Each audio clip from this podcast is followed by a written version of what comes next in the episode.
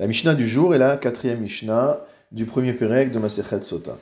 Dans la Mishnah précédente, nous avions vu que la femme soupçonnée d'adultère devait être accompagnée par son mari au Bet Din, le plus proche de sa ville, et qu'ensuite il devait se rendre à Jérusalem.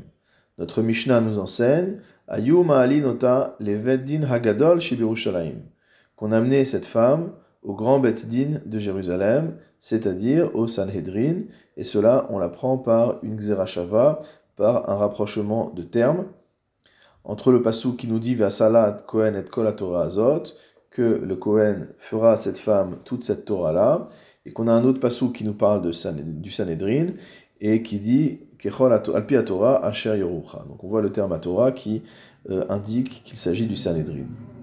Ou alea kederer chez nefashot.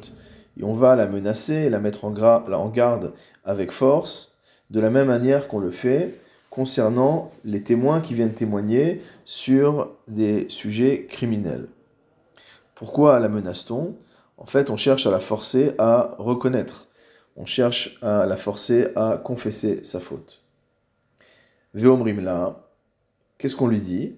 Biti, ma fille, le vin, l'ébriété, a malheureusement beaucoup d'effets. C'est-à-dire, si tu as fauté, c'était peut-être sous l'emprise de l'alcool. Harbe peut-être était-ce sous l'influence de la légèreté, de l'inconscience. Harbe yaldut osa, de la jeunesse, de l'inexpérience. Harbe shechenim raim osim.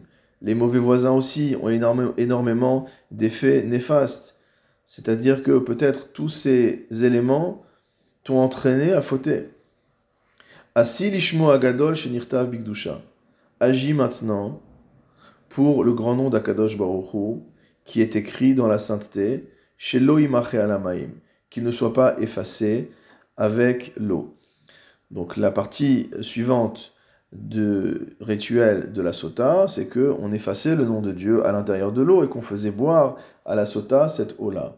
Donc de manière, bien que la Torah ait permis d'effacer le nom de Dieu pour faire la paix entre le mari et sa femme, de manière à pouvoir démontrer euh, si le cas et si c'est le cas que cette femme est innocente, malgré tout, si jamais cette femme a véritablement fauté, on la met en garde pour lui dire qu'il vaut mieux qu'elle reconnaisse sa faute maintenant plutôt que de faire effacer inutilement le nom de Dieu.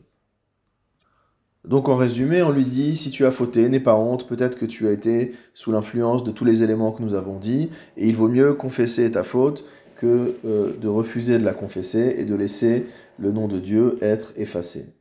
Et on dit devant elle des choses mot à mot qu'elle n'est pas digne d'entendre, aussi bien elle que toute la maison de son père. Quelles sont ces choses? Le Barthénora nous explique.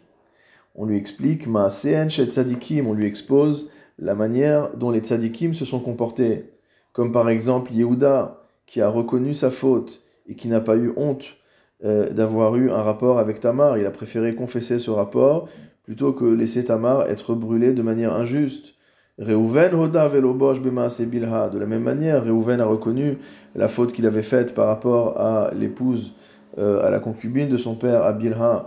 Il a préféré reconnaître cette faute euh, plutôt que de la nier. Et de cette manière, on cherche à l'entraîner à euh, imiter le comportement des tzadikim et à confesser sa faute plutôt que de passer par l'épreuve des eaux amères.